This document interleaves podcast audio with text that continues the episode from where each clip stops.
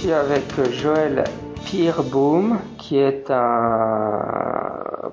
Ah, c'est quoi ta formation en fait? Tu as fait une formation, je sais, au certificat d'aptitude pédagogique. Euh... À la base, je suis chimiste. Je suis ingénieur en chimie textile. Une licence complémentaire en chimie des polymères, mais c'est un grade scientifique, ce n'est pas un grade légal. Donc je suis à la base vraiment chimiste, mais euh, je n'ai quasiment jamais travaillé dans le domaine de la chimie. J'ai toujours travaillé dans le domaine plutôt du social coopération au développement principalement, parce que je suis parti vivre en Philippines, et puis euh, diverses, diverses choses, j'ai fait beaucoup de choses dans vie. Donc je suis plus capable maintenant même d'équilibrer une équation chimique, malgré que je suis chimiste à la base. Mais voilà, je suis ingénieur. Voilà, mais euh, je t'ai invité pour un pour un tout autre sujet. Donc récemment, en 2009-2010, tu as défendu, euh, euh, je sais pas si c'est comment on appelle ça, une thèse ou enfin un travail de fin d'études pour ton certificat d'aptitude pédagogique. Et alors celui-ci s'intitule Le refus de la part de certains adolescents d'accéder grâce à l'école à certaines connaissances spécifiques dues à l'assimilation antérieure et principalement hors scolaire de croyances qui s'y opposent, cas particulier du rejet de la théorie de l'évolution. Donc on va parler du, du à l'école. Ce n'est pas un travail de fin d'études, c'est un travail de fin de module. Donc je suis des cours du soir du CAP pour pouvoir enseigner dans le secondaire. C'est un ensemble de modules et c'est pour le module de euh, psychopédagogie où je devais présenter un travail de, de fin de module. Euh, J'aurais également un travail de fin d'études à faire. C'est mon dernier module en fait, c'est le travail de fin d'études et de stage que je n'ai pas encore fait je compte justement faire une continuité de, de, de, ce travail que je viens de réaliser pour mon travail de fin d'études. Qu'est-ce qui t'a motivé à travailler sur le thème du, du créationnisme à l'école? Qu'est-ce qui t'a amené sur ce sujet-là? Alors, euh, bon, je suis passionné par la biologie, par, euh, par tout ce qui est évolution, tout ce qui touche à l'évolution, ça c'est une première chose. Je suis quelqu'un qui a résolument l'esprit scientifique, l'esprit euh, critique et l'esprit, euh, je vais dire, critique aussi. Je suis un sceptique aussi, donc tout ça me pousse à euh, m'intéresser à des choses comme la lutte contre le créationnisme, euh, etc. Donc dans le cadre de, du module de psychopédagogie, on devait présenter un travail de fin de module qui était un travail touchant à une problématique de l'adolescence euh, basée sur euh, quelque chose de vécu. Quelque chose de vécu, ça peut être la lecture d'un livre, ça peut être n'importe quoi. Donc la plupart des gens, ils choisissaient des thèmes comme euh, problème de drogue chez les adolescents, problème de, de, de problème d'alcoolisme ou plusieurs choses de ce style, et j'ai voulu, moi, prendre un sujet qui était un peu hors du commun et qui me passionnait. Donc, en fait, j'ai développé quelque chose, la, problématique du créationnisme à l'école, parce que c'était un sujet qui, qui, me passionnait, pour lequel j'avais lu énormément de choses, beaucoup d'articles, d'articles en ligne, etc. Et je me suis dit, ben, c'est l'occasion de pouvoir euh, d'en profiter pour remettre au clair toutes ces idées que j'ai vis-à-vis du créationnisme à l'école, du danger du créationnisme à l'école, et de le remettre sur papier.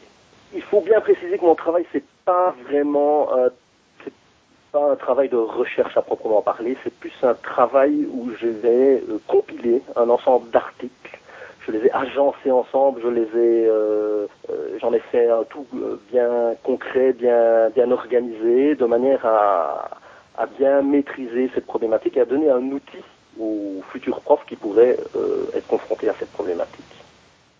Pour commencer par le commencement, je pense qu'il y a beaucoup de gens qui s'imaginent que le, créationnisme, c'est une euh, problématique plus américaine qu'européenne. Euh, évidemment, tu abordes le sujet dans ton travail, mais que, que, quelle est un peu la situation du créationnisme euh, de par chez nous quoi?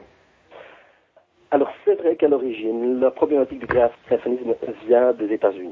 Euh, ce sont les fondamentalistes euh, religieux aux États-Unis qui ont, euh, qui font tout leur possible pour faire en sorte que la, théorie de la création soit enseignée à l'école sur le même pied que, la, que les théories scientifiques de l'évolution. Euh, donc il va faire passer d'une certaine façon les idées de, la création, les idées de la Bible pour des, euh, des idées scientifiques, on va dire. Bon, ça c'est à l'origine, c'est vrai que ça vient de là. Maintenant, le, créationnisme a plusieurs euh, visages, ce n'est pas toujours la, même chose. Mais chez nous, il nous arrive plutôt, de la part de certains jeunes musulmans, le plus souvent, pas uniquement, mais le plus souvent. Il y a aussi des fondamentalistes euh, religieux, religieux plutôt protestants aussi, mais principalement ce sont des jeunes musulmans. Mesurer euh, l'impact que ça a, par exemple, en Belgique, c'est difficile.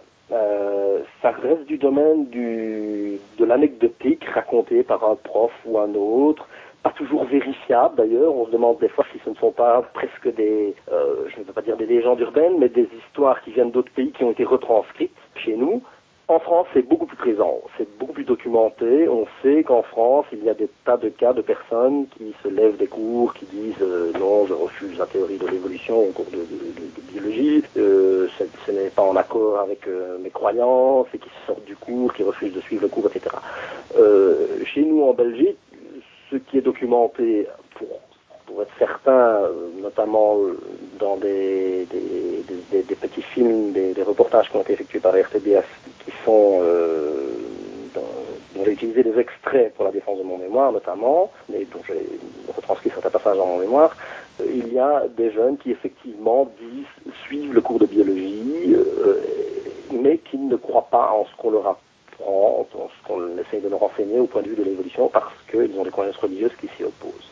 Euh, il est difficile de mesurer euh, l'impact du créationnisme chez nous pour l'instant, mais c'est quand même de toute façon un petit peu symptomatique parce que euh, tout ça rentre dans une,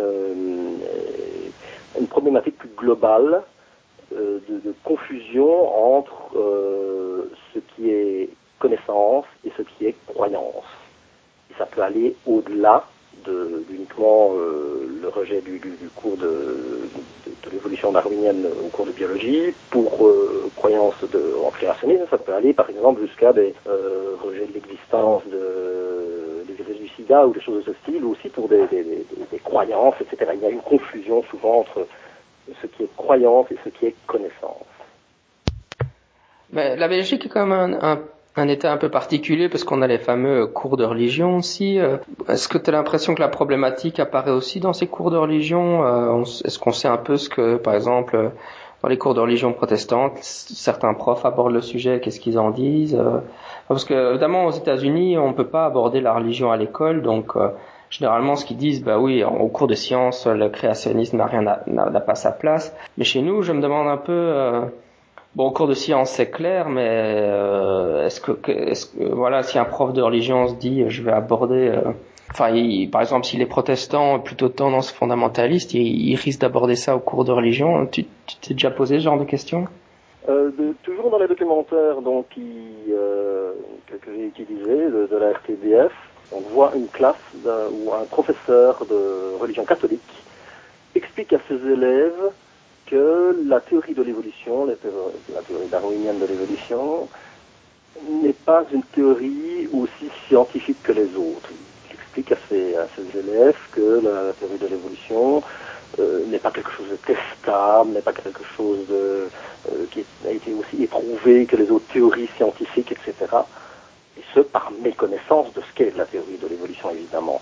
Ensuite, lorsqu'on expose au ministre euh, qui, était à l'heure actuelle, à ce moment-là, le ministre de, l'enseignement, je pense que c'était le ministre Dupont, je suis en train d'essayer de vérifier, je ne sais plus, euh, celui-ci explique évidemment que c'est une faute grave, que le professeur de religion ne peut pas euh, dire une telle chose. Je vérifie, oui, c'était Christian Dupont, c'est ça, qui était le ministre de l'enseignement obligatoire de la communauté française. Il dit que c'est un problème, une faute, que, que ce que le prof dit là n'a pas sa place dans les écoles, et que ça justifierait l'envoi d'un inspecteur dans l'école pour un rapport, et qu'après trois rapports négatifs, un prof peut être exclu, etc. Mais je suis certain que beaucoup de profs de religion disent, et de tout à fait de bonne foi, hein, absolument pas pour, euh, euh, pour créer des problèmes aux professeurs de sciences, euh, tiennent plusieurs profs de religion doivent certainement tenir des propos pareils. Mais je crois qu'au-delà de cela même, certains professeurs de biologie ne s'expriment pas toujours nécessairement adéquatement vis-à-vis de l'évolution et laissent transparaître toujours une idée de euh, comment est-ce que je vais dire de euh, comme si l'évolution avait un certain but. Il est, toujours difficile de s'exprimer vis-à-vis de l'évolution d'une façon tout à fait adéquate, euh, de façon à bien faire comprendre que dans l'évolution, il n'y a pas de finalité. On a été éduqué à vraiment, c'est notre esprit qui est comme ça aussi, à, penser les choses en termes de finalité. Et euh, les professeurs même de biologie ne sont pas toujours bien formés à donner adéquatement les cours euh, sur l'évolution. Mais récemment, je crois que c'était le mois dernier, il y a eu une enquête aux États-Unis qui montrait que la plupart des profs, euh, de, que l'enseignement était très de la théorie de l'évolution à l'école aux États-Unis était très mauvaise, soit parce que le les profs, euh, soit, euh, enfin, sautaient le passage et ne l'enseignaient pas, soit quand ils l'enseignaient, le faisaient de manière extrêmement prudente et par peur en fait des, des, des réactions des parents d'élèves. Est-ce que tu as l'impression que ce genre de problème arrive aussi chez nous ou bien pas vraiment. Je, il est difficile de juger euh, à ce niveau-là parce que ça, doit peut-être arriver dans certaines écoles où il, y a euh, une opposition un peu trop forte de la part de, certains, certains étudiants. Ce n'est pas impossible. Mais de toute façon, je pense que la place que l'on donne à l'évolution dans, le cours de biologie est trop faible, beaucoup, beaucoup trop faible. en définitive, quand on analyse, le cours de biologie n'a de sens qu'au travers de l'évolution les parties du cours sur l'évolution devraient être données en premier lieu et être la base de tout le cours de biologie. Et c'est pas du tout le cas. En général, l'évolution est vue à la fin des cours, à la fin de, la sixième année, etc. Et euh, n'est pas abordée suffisamment en profondeur dans ton travail, c'est vraiment la question de savoir comment les profs pourraient réagir à ce genre de situation. Donc, euh, si, on imagine qu'on a un prof de science et que tout d'un coup un élève s'oppose, euh, enfin au moment où on aborde la théorie de l'évolution, s'oppose ouvertement dans la classe à, ce que ce qu'on dit, qu'est-ce que tu suggères aux profs de, faire ou de réagir? Tout, d'abord, je voudrais dire mon travail, la, caractéristique de mon travail, comme j'ai dit, c'est une compilation de plein d'articles que, que j'ai agencés entre eux. Euh, il existe des livres qui sont excessivement bien faits, qui traitent de, toute la problématique de comment enseigner convenablement l'évolution, de comment réagir vis-à-vis de,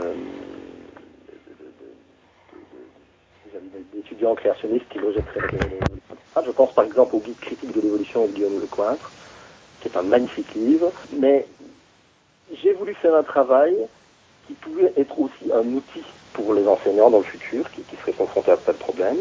C'est pourquoi j'ai euh, travaillé principalement avec des articles qui sont tous disponibles sur le net.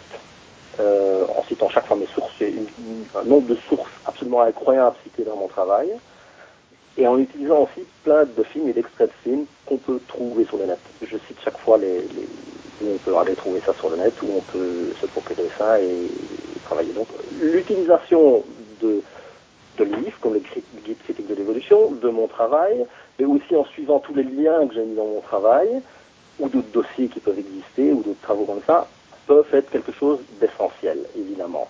Maintenant, je dirais que euh,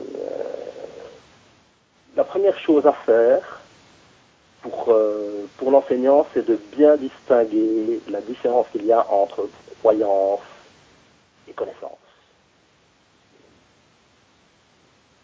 Je vais dire que hum, c'est la grosse problématique, c'est de pouvoir cerner le contour des sciences, voir ce qui est vraiment une science et la différencier avec ce qui est croyance.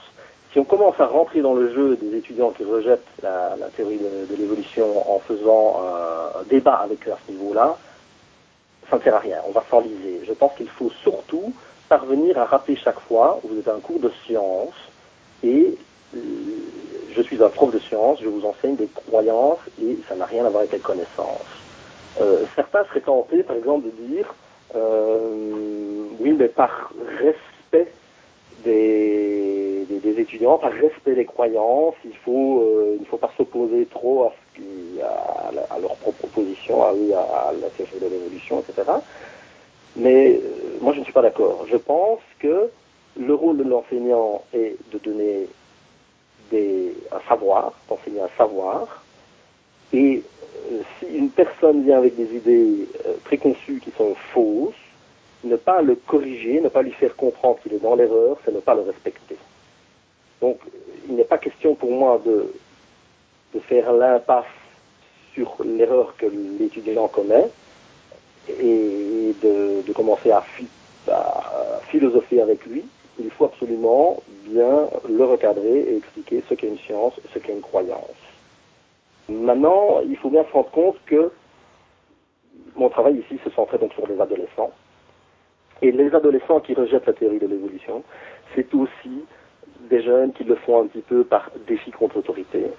Euh, si c'est une, population euh, issue euh, de l'immigration musulmane, par exemple, c'est aussi euh, une forme de, rejet contre le, colonialisme, on va dire, ou des choses de ce style. C'est en fait une sorte de combat où ils ont choisi un mauvais cheval de bataille, évidemment, et qu'ils croient juste mais aussi une rébellion d'adolescents, donc il faut bien tenir compte de ça aussi, tenir compte de la personnalité des, jeunes, etc. Il faut bien se rendre compte aussi que la plupart d'entre eux, ce sont certainement des jeunes qui ont eu peu accès à la science, donc qui ont été euh, très fortement influencés par leur milieu, par leur famille. Donc il faut utiliser des outils très pédagogiques et très didactiques pour pouvoir les, euh, les accrocher et les, les aider à se remettre en question, à se questionner, à se dire oui, mais après tout, c'est peut-être vrai que, nos idées sont préconçues et que donc il faut utiliser des outils didactiques vraiment très bien faits. Il en existe tas avec des, petits films, etc. Euh, je pense à film Tree of Life de David Attenborough qui est très bien fait. Il y a Évolution des pièces de puzzle, mais bon, ça, il n'est pas facilement accessible. Voilà. Il y a l'interview de Guillaume Lecointre par Synapse TV et CNRS Images pour l'émission Effervescence, qui est très très bien fait. Et je pensais surtout au film Espèce d'espèce, qui est très didactique. Tout ça, ce sont des films qu'on peut trouver sur le net. Hein. Maintenant, en Belgique, on a aussi la chance d'avoir un remarquable musée des sciences naturelles à Bruxelles, qui consacre toute un pavillon à l'évolution, la galerie de l'évolution qui est vraiment magnifique. Je ne sais pas si tu as déjà visité, mais c'est vraiment euh, très intéressant. En utilisant par exemple des petits films comme celui euh, réalisé par Anne Schiffman de la RTBF pour le magazine au quotidien, eh bien elle présente dans ce petit film-là la galerie de l'évolution au musée. Donc on, le, professeur peut très bien par exemple voir ce petit film-là d'abord en premier lieu avec ses, étudiants, et puis après aller visiter le musée, etc. Euh, voilà, euh, bien connaître la théorie de l'évolution est vraiment essentielle et s'apprêter à avoir une série de questions qui remettent en question la théorie de l'évolution, s'apprêter à pouvoir euh, contrer ces questions-là qui des fois sont assez élaborées et ne sont pas toujours faciles à, à contrer. Ça c'est nécessaire aussi. Dédramatiser avec l'humour, utiliser l'humour pour dédramatiser, c'est nécessaire aussi. Euh, voilà. En gros. Hein. Et tout ça est bien développé dans mon travail, évidemment. Tu disais au départ euh, bien différencier la, la croyance de, des, enfin, de, la, de la science, quoi, des, deux domaines. Évidemment, euh, le dessin intelligent, par exemple, déploie énormément d'énergie pour se présenter comme, comme un discours scientifique et pour dire que le, le dessin intelligent serait une, une, théorie alternative à la théorie de l'évolution, etc. Comment tu vois ça un peu Comment tu argumentes très vis-à-vis -vis de ça Si un élève vient et dit, bah oui, mais non, le dessin, vous, dites que c'est de la croyance, mais le dessin intelligent, c'est une théorie scientifique aussi, euh, qui serait prétendument aussi vraie que la théorie de l'évolution, par exemple. Qu'est-ce que tu répondrais à ce genre de discours? En règle générale, déjà, ce que les gens vont dire, c'est euh, de toute façon, vous, vous croyez en, la biologie, vous croyez en l'évolution, moi, je crois en, la création. Euh, ils confondent deux choses différentes. Quand on parle de croire en l'évolution, c'est pas croire en termes de foi, c'est croire en quelque chose qui est euh, plutôt euh, avoir un degré de certitude suffisamment grand en une théorie euh, qui est la théorie qui explique à l'heure actuelle le mieux les choses. L'évolution elle, est un fait, ce n'est pas une théorie. La théorie, c'est l'explication darwinienne de l'évolution. Donc, l'évolution darwinienne, euh, l'explication darwinienne de l'évolution et le, le, le néo-darwinisme est une théorie scientifique, donc basée sur des faits mesurables, concrets, analysables et reproductibles. La foi, en termes de foi en la création ou foi religieuse, est une croyance en un dogme ne peut pas être mise en question, tandis que la, une, une, une, foi, pas une foi à ce moment-là, une croyance, quand on dit je crois en l'évolution, je crois aux théories de, de, de l'évolution, là, on croit en une théorie, on croit dans le sens où on accorde énormément de confiance en une théorie qui est constamment remise en, en question, parce que c'est les bases de la science, de remettre en question tout le temps les choses, qui est constamment remise en question, qui a pendant 150 ans été euh, attaquée de toutes parts et remise en question des tas de fois, et en est toujours sorti grandi. Donc c'est normal de prêter, de croire en cette théorie-là, dans le sens d'avoir confiance en cette théorie-là. Même à côté de ça, effectivement, euh, dans les créationnismes, comme je l'ai dit tout à l'heure, ont plusieurs euh, visages possibles. Un de ces visages, c'est le dessin intelligent qui essaye justement, le créationnisme, ça peut être aussi tout simplement le rejet clair, net de, de la théorie de l'évolution darwinienne, en disant, bon, je ne crois pas à ça. Pour moi, les animaux, l'homme ont été créés, on peut même croire qu'ils ont été créés il y a 4000 ans, euh, tout comme c'est écrit dans la Bible. Mais le dessin intelligent est une forme de créationnisme beaucoup plus euh, subtile, qui, euh, qui essaye de faire passer le créationnisme, la création, euh, comme une comme une science. Donc, en gros, euh, ils vont dire, par exemple, que euh, oui, il y a bien une certaine forme d'évolution, mais elle n'est pas darwinienne, elle est dirigée par un créateur. C'est ce créateur-là qui a tout le temps dirigé l'évolution vers une certaine finalité, finalité qui est l'homme, évidemment. Ils prennent souvent l'explication, l'exemple de la montre. La montre, c'est si on trouve une montre par terre, on ramasse une montre qui est par terre, on se dit, bon, cette montre-là, elle est perfectionnée, elle marche très bien, elle marche l'heure, elle a un créateur. Ne saurait pas être arrivée là par terre toute seule, c'est quelqu'un qui a fait, c'est un horloger qui a fait cette montre. Il y a donc un horloger qui a fait les êtres vivants parce qu'ils sont beaucoup trop complexes. Ils prennent par exemple l'exemple de l'œil, qui est beaucoup trop complexe, qui pourrait être apparu comme ça. Ils disent la probabilité pour qu'un œil puisse avoir été euh, produit par un processus d'évolution par le hasard est nulle. Donc, ce qui s'est passé, c'est qu'il y a un créateur qui a créé l'œil c'est un raisonnement tout à fait faux, parce que ce n'est pas le hasard qui a créé l'œil.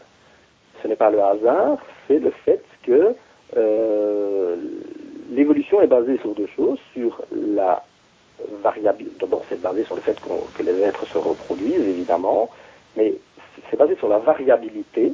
Donc, les êtres se reproduisant produisent des, variations de génération en génération, c'est basé sur la sélection, la sélection naturelle. La sélection naturelle, ça peut être euh, le fait qu'on se fait manger ou pas manger, ou ça peut être le fait qu'on se reproduit plus facilement ou moins facilement. Donc les variations, la variabilité, conduit à...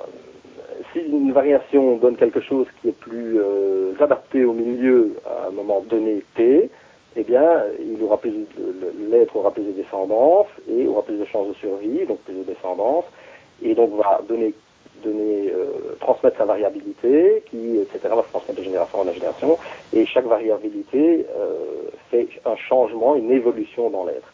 Donc ce n'est pas uniquement le hasard, mais c'est l'influence du milieu qui conduit à, à, la création d'un œil à partir de quoi? À partir vraisemblablement d'une. On, on, connaît très bien pour l'œil euh, le schéma qui a pu conduire à, à l'apparition de l'œil. C'est euh, vraisemblablement juste une petite cellule nerveuse qui au début pouvait détecter chez, chez l'être qui le possédait s'il y avait de la lumière ou pas, nuit-jour, mais sans plus. Certaines variabilités a fait que la descendance avait petit à petit, euh, cette cellule nerveuse dans, un creux un peu renfoncé, ce qui permet évidemment de voir un peu la direction de la lumière, puisque la lumière ne fait plus rentrer dans ce trou que euh, lorsqu'elle est orientée en face du trou. Donc forcément, euh, l'être qui avait ça avait déjà un petit avantage sur, euh, sur euh, son, ancêtre qui n'avait pas ça. Donc petit à petit, l'évolution a conduit l'œil à devenir l'œil de qu'on a chez les mammifères, par exemple, etc. Donc ce n'est pas uniquement le hasard qui a conduit à créer un œil. Donc on ne peut pas faire une comparaison avec une montre qui, qui là qu'on trouve sur la table. C'est la, variation, la variabilité et la sélection due à la, nature. Et en fait aussi, ce qu'il faut bien se rendre compte, c'est que on peut voir à l'heure actuelle tout ce que l'évolution a créé. Mais on ne voit pas tout ce que l'évolution n'a pas créé.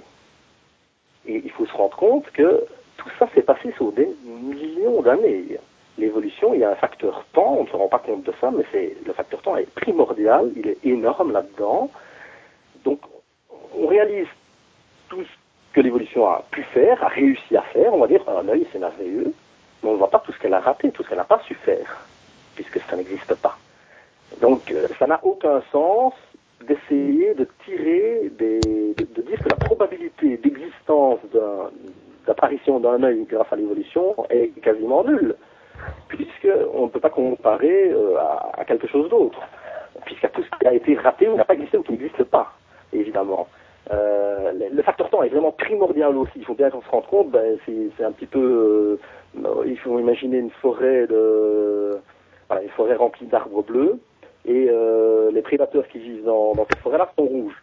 Alors évidemment, chaque fois qu'ils s'approchent de leur euh, de leur euh, proie, ben, la proie les voit parce qu'ils sont rouges, les arbres sont bleus, donc ils, les, les, proies s'en vont. Évidemment, dans, dans, dans le pelage rouge, il y a une variation entre rouge un peu plus bleuté, rouge pas bleuté du tout. donc il y, a, plusieurs variations possibles de rouge. Ceux qui sont un tout petit peu plus bleutés seront un petit peu moins bien vus par les, par les proies qui se laisseront capturer plus, donc ceux-là mangent plus, donc ils se reproduisent plus et transmettent leur caractère à leur, à enfant. Donc la génération d'après, légèrement plus bleutée, elle va elle-même transmettre ce gène-là, mais aussi une variation possible avec aussi une variation un tout petit peu plus bleutée, etc., etc. Mais il faut des milliers et des milliers d'années, voire des millions d'années pour avoir une évolution qui vont faire passer ce, prédateur-là du rouge et il va devenir, pour finir, bleu, puisqu'il est dans une forêt d'arbres bleus. À condition évidemment que le milieu ne change pas et que les arbres continuent à rester bleus. Ce qui n'est pas toujours le cas non plus, parce qu'il y a une, évolution, les, conditions du milieu, la nature, etc., changent constamment. Pour revenir à notre problème de, du dessin intelligent dans le créationnisme, effectivement, ils essayent de se faire passer pour... Euh, ils essayent de faire passer leur théorie pour quelque chose de plus scientifique. C'est bien sûr c'est le but, évidemment, c'est de pouvoir dire, ben, nous aussi, notre théorie, elle est scientifique, donc elle doit être enseignée au même titre qu'une science à, à l'école. Mais si on creuse un peu, si on décortique, on se rend compte qu'elle est fallacieuse, qu'elle est fausse, elle est basée sur de, de, des choses fausses. Et on peut, on peut le prouver chaque fois, on peut le démontrer. Pour terminer, tu veux nous parler un peu de, de la petite pièce de théâtre que tu as fait pour ton passage, pour ton examen? Oui, bah donc euh, je me demandais comment faire passer un petit peu ça, pour, pour comment présenter, euh, faire passer ça plaisamment. Hein. Et euh, donc j'ai imaginé d'abord que j'allais présenter ça à, je le présentais à des futurs profs, hein, puisque toutes les, personnes à qui j'ai présenté ça, c'était les, autres élèves de ma classe, bon, enseignantes aussi, mais les autres élèves de ma classe sont des personnes qui peuvent passer le CAP, donc pour, pour pouvoir enseigner. Je me suis dit, comme c'était souvent c'est un sujet qui provoque des controverses, des conflits. J'ai décidé de présenter ça sous forme justement d'une pièce de théâtre qui met en scène une controverse euh, entre deux protagonistes, mais avec de l'humour. Alors j'ai essayé de créer quelque chose qui était facilement reproductible par n'importe qui. Donc c'est juste une petite pièce de théâtre avec trois acteurs et une voix off. La voix off est faite par un des acteurs qui apparaît uniquement à la fin. Alors j'imagine que c'est un jeu de spot qui éclaire alternativement l'un puis l'autre acteur, mais bon c'est absolument pas obligatoire. Au début il y a deux acteurs masculins, sur la fin ça, pourrait être féminin, mais dans notre cas c'était deux, acteurs masculins. Une personne qui joue le rôle d'un d'un professeur de biologie, euh, paléontologiste par exemple, qui est dans son bureau. Et dans, dans ce bureau, il y a une autre personne qui joue le rôle d'un monsieur créationniste entre guillemets, parce que créationnistes, il y a ceux qui sont créationnistes et qui défendent les idées créationnistes, et puis il y a ceux tout simplement qui ne savent pas trop, on, euh, pensent que le créationnisme euh, c'est peut-être une théorie commune comme comme comme les théories scientifiques, et enfin je, mets créationniste entre guillemets, mais il est assez convaincu quand même par ses idées euh, de création. Il est le père d'une fille de 18 ans qui est en dernière année de ses études secondaires il en visite donc chez ce professeur de biologie. Il est dans le bureau de ce professeur pour lui expliquer qu'il voudrait qu'on donne au sein du cours de biologie de sa fille un peu moins de théories de l'évolution darwinienne pour faire un peu de place à une théorie, à une théorie alternative de la création. Hein, et que lui, il a appris cette théorie de la création dans sa vie sacrée, etc. Attention que je j'essaie de ne pas stigmatiser une église précise, je ne sais pas d'église, je ne dis pas que c'est un musulman ou un catholique ou un protestant ou quoi que ce soit. Les noms des protagonistes sont tels qu'ils sont issus d'un mélange euh, un peu multi-ethnique comme ça, euh, qui ne stigmatise personne en particulier. Et c'est traité sous la forme de l'humour, j'ai mis beaucoup d'humour. Tout à la fin de la pièce, le troisième acteur, féminin apparaît, il s'agit de la fille monsieur créationniste, qui justement ne sont pas si convaincue par les idées de son papa, elle est un peu plus mitigée, et elle donne sur la fin comme ça une note positive, un peu optimiste par rapport au travail que le professeur fait vis-à-vis de ses élèves pour, euh, pour euh, pousser à remettre en question leur idée créationniste. Et euh, tout ça est supporté par la projection d'un PowerPoint de 57 slides et par 9 petits extraits de films. qui sont des extraits de films de, de de la RTBF, un film qui est passé au quotidien, d'une enquête, autre enquête de la RTBF, de, de l'interview de Guillaume Lecointre, et aussi j'utilise une petite partie d'un film d'animation, Évolution, les pièces de puzzle, qui est un petit film d'animation qui est projeté dans la galerie de l'évolution du musée des sciences naturelles de Bruxelles, en permanence. Euh, où est-ce qu'on peut trouver tout ce matériel? Euh, Enfin, je sais que c'est sur le site Cortex, donc moi, je suis vraiment très content parce que le but de, mon travail, c'était effectivement d'essayer de mettre un outil au service des enseignants qui, éventuellement auraient un problème, problème avec des étudiants créationnistes.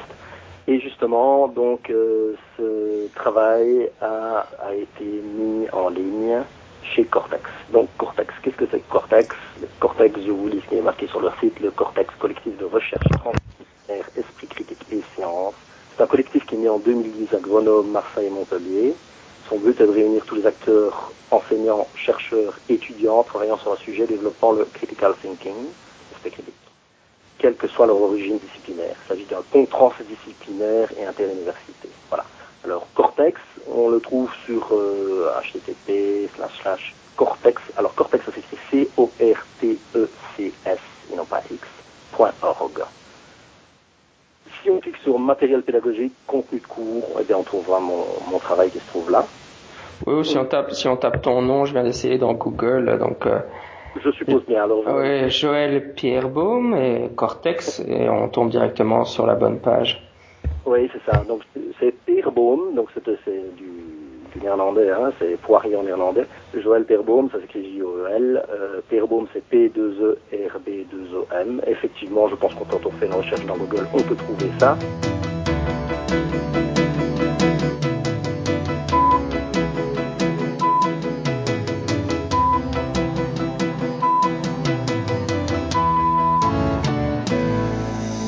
Au niveau des du front, j'aimerais revenir brièvement sur l'étude de Daryl Bem sur la précognition. Il y a eu récemment un rebondissement dont je voulais vous dire un mot parce qu'il est extrêmement intéressant. Donc euh, trois chercheurs, donc trois sceptiques, hein, euh, Christopher French de l'Université de Londres, Stuart Ritchie de l'Université d'Édimbourg et euh, Richard Wiseman ont tenté de faire des réplications d'un des protocoles utilisés par Daryl Bem dans, dans l'article qu'il a publié dans la revue euh, Journal of Personality and Social Psychology. Et donc ils ont envoyé un, papier joint avec présentant les résultats de leurs trois différentes tentatives de réplication donc qui sont, des, qui, sont des échecs de réplication des résultats obtenus par BEM. Ils ont tenté de, enfin ils l'ont envoyé donc pour publication dans le même journal, euh, mais euh, le journal a refusé. Alors évidemment, euh, ça pose beaucoup de questions parce que puisque c'était un prestigieux journal, la, publication d'Aril Pem a eu énormément de comment dire d'impact dans les médias. On en a beaucoup parlé. Mais alors la même revue qui donc publie un article affirmant que la, la préconition existe refuse de publier une réplication, enfin un article contenant des réplications négatives de ce même travail. Et ça montre aussi que les revues scientifiques tendent à ne pas publier de réplication, ce qui pose problème puisque ça peut donner donc, euh, on connaissait l'effet tiroir ou en tout cas une, une vue biaisée de la littérature puisqu'on n'a que les effets, les articles positifs qui sont publiés. Et donc l'éditeur euh, Elliot Smith du journal Journal of Personality and Social Psychology a dit, euh, euh a, répondu que ce journal ne publie pas de, réplication, qu'elle soit un succès ou un échec. Mais encore une fois, c'est un problème de responsabilité. Ils ont pris la responsabilité de publier l'article de Daryl Bem qui fait passer dans, le grand public l'idée que, la préconition existe. Et, et Daryl Bem insistait sur l'importance qu'il y ait des réplications, mais après, quand il s'agit de publier des, réplications euh, négatives, à ce moment-là, il refuse de le faire. Voilà, c'était juste un petit, euh, euh, update sur le débat autour de l'article de Daryl Bem sur, le enfin, sur la préconition. Oh, sinon, euh, je suis en train de travailler sur un nouveau podcast. Comme j'avais encore un peu de temps, j'avais du temps à revendre. Hein. Euh, j'ai décidé de faire un, balado qui s'intitule Par-delà les montagnes hallucinées. Il s'agit d'un enregistrement audio d'une campagne de jeu de rôle basée sur l'œuvre d'Howard Philip Lovecraft.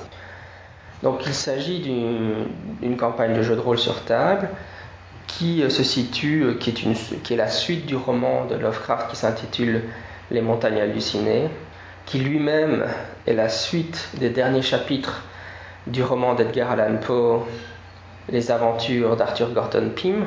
Donc dans les montagnes hallucinées, on a une équipe de, euh, scientifiques qui part en Antarctique pour, euh, des, recherches pour, sur... Euh, ils vont forer pour, faire, pour découvrir des fossiles, etc. Mais à un certain moment, ils font des découvertes extraordinaires et en réalité, ils découvrent les restes d'une civilisation extraterrestre. Euh, D'ailleurs, ce roman a indirectement euh, influencé, si vous avez vu le, film d'horreur euh, The Thing, qui se passe aussi dans une station, je ne sais plus si c'est au pôle Nord ou au pôle Sud, mais enfin c'est dans le même, dans le même environnement hostile. Et il y a aussi un extraterrestre dans la base. Ici. Enfin, ce roman de Lovecraft présente de l'intérêt pour diverses raisons. On a déjà parlé sur le balado de l'athéisme de Lovecraft, qui imprègne sa, son œuvre littéraire. Et l'autre centre d'intérêt, c'est que justement, ce roman a été écrit au début des années 30, mais il présente déjà euh, les grandes lignes de ce qui sera par la suite la théorie des anciens astronautes. Donc l'idée que les extraterrestres auraient euh, visité la Terre dans un lointain passé et auraient généré euh, aurait soit euh, créé l'humanité euh, de manière génétique, euh, et soit, enfin, ou les deux, auraient influencé les religions, les folklores, les mythes. Nos, nos religions seraient en fait le souvenir de ces visiteurs d'un autre monde. J'en profite pour signaler que j'ai lu récemment un excellent ouvrage qui s'intitule The Cult of Alien Gods H.P. Lovecraft and Extraterrestrial Pop Culture de Jason Colavito, qui est un ouvrage donc qui, qui est un, long parcours historique de la théorie des anciens astronautes, en passant par le matin des magiciens, en passant par euh, Eric von Daniken et puis euh, Sitchin plus récemment, et qui remonte Bon, sa thèse, c'est que la source de la théorie des anciens astronautes se trouve justement dans les écrits de Lovecraft. Parce que justement, dans Les montagnes hallucinées, au début de sa carrière, Lovecraft prétend, enfin ces entités comme Cthulhu ou euh, Dagon, sont plutôt ont quelque chose d'un peu surnaturel, c'est un peu c'est des dieux. Il va parler de Dieu, mais à partir de vers la fin de son œuvre et, le processus est complet dans les montagnes hallucinées, il transforme ces entités et finalement il nous révèle qu'elles ne sont jamais que des extraterrestres. Et c'est vraiment dans les montagnes hallucinées que Lovecraft dit clairement que Cthulhu c'est pas pas un dieu, c'est pas une entité surnaturelle. Non, c'est un extraterrestre. Simplement, les extraterrestres de Lovecraft sont beaucoup plus imaginatifs que ceux de l'ufologie, et donc c'est pas tout le temps des humanoïdes qui nous ressemblent, mais c'est des entités euh, bien radicalement différentes. Comme par exemple dans sa nouvelle The Color Out of Space, où, l'alien est une, une couleur qui n'existe pas sur Terre et qui arrive avec un, au moyen d'un météore. Il, a toujours essayé d'imaginer des extraterrestres qui nous seraient extrêmement mm, différents de ce qu'on peut, de ce qu'on peut trouver sur Terre. Voilà, donc euh, les montagnes hallucinées euh, présentes sont à la croisée de mes centres d'intérêt entre l'athéisme et la théorie des anciens astronautes. Et la campagne euh, de jeu de rôle par-delà les montagnes hallucinées est une campagne titanesque, elle fait un peu plus de 700 pages et euh, ça sera des de nombreuses heures de jeu. Alors j'ai créé un blog qui s'appelle, c'est aussi sur, donc vous pouvez le trouver à pangolia.com slash les montagnes hallucinées. Et oui, j'ai mis le premier épisode, donc sur ce blog. Il n'est pas encore disponible sur iTunes, mais pour être sur iTunes, il faut avoir 2-3 épisodes déjà, donc il le sera. Euh, dans un certain temps. Je vous le signalerai probablement sur le podcast. Pour ces montagnes hallucinées, j'envisage de faire un épisode par mois. Euh, ça dépendra du rythme de jeu avec mes joueurs, parce qu'on est un groupe de joueurs et moi je suis le, maître du jeu, ou ce qu'on appelle, dans l'appel de Cthulhu, on appelle ça le gardien. Et donc dans cette campagne, euh, les, survivants de la première expédition sont revenus il y a trois ans, ont informé plus ou moins, n'ont pas dit toute la vérité sur ce qui s'était passé en Antarctique mais ils ont dit suffisamment pour susciter l'intérêt euh, de la communauté scientifique et donc une nouvelle expédition est en train d'être organisée. C'est l'expédition Starkweather Moor. Et euh, évidemment, les personnages, les, euh, donc dans les personnages joueurs dans l'appel de Cthulhu, c'est les investigateurs. Mon groupe d'investigateurs vont faire partie de cette expédition et retourner sur les traces de la première en Antarctique et redécouvrir ce que la première expédition avait découvert et plus encore. Pour vous donner un petit goût, je vais juste vous passer les 5 premières minutes du podcast pour terminer aujourd'hui. Donc ça vous donnera juste une petite idée de, des montagnes hallucinées, euh, en quoi consiste un enregistrement audio d'une campagne de jeu de rôle.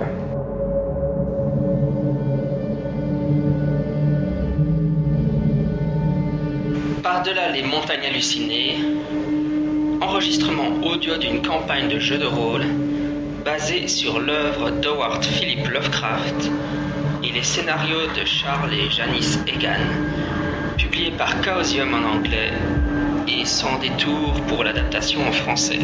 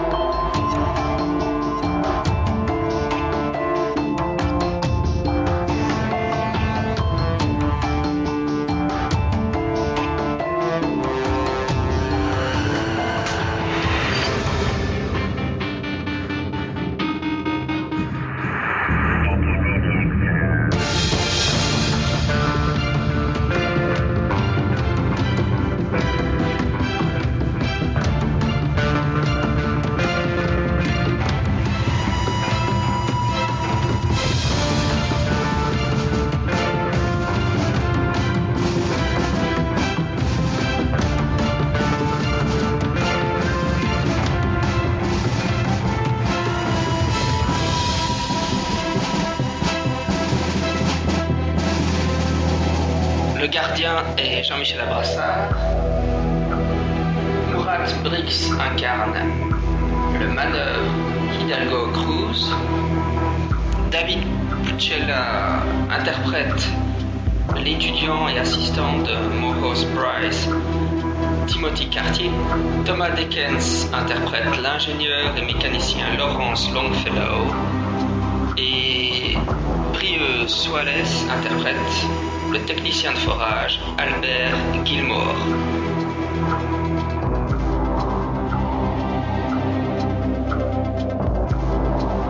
Nous sommes euh, en mars 1933. On est donc à l'université de Berkeley en Californie. Tu étais dans ton bureau euh, en train de faire euh, tes activités habituelles. Quand ton copain et, aussi ton, ton supérieur dans la hiérarchie académique rentre dans le bureau, donc il s'appelle euh, Morehouse Bryce. Il est là, euh, salut, t'as 5 minutes, on peut discuter euh Oui, je t'écoute. Oui, tu, tu te souviens de, de William Moore, le, le paléontologue, que je ne dise pas de bêtises, euh, Non, pas du tout. le géologue et paléontologue William Moore, il a fait...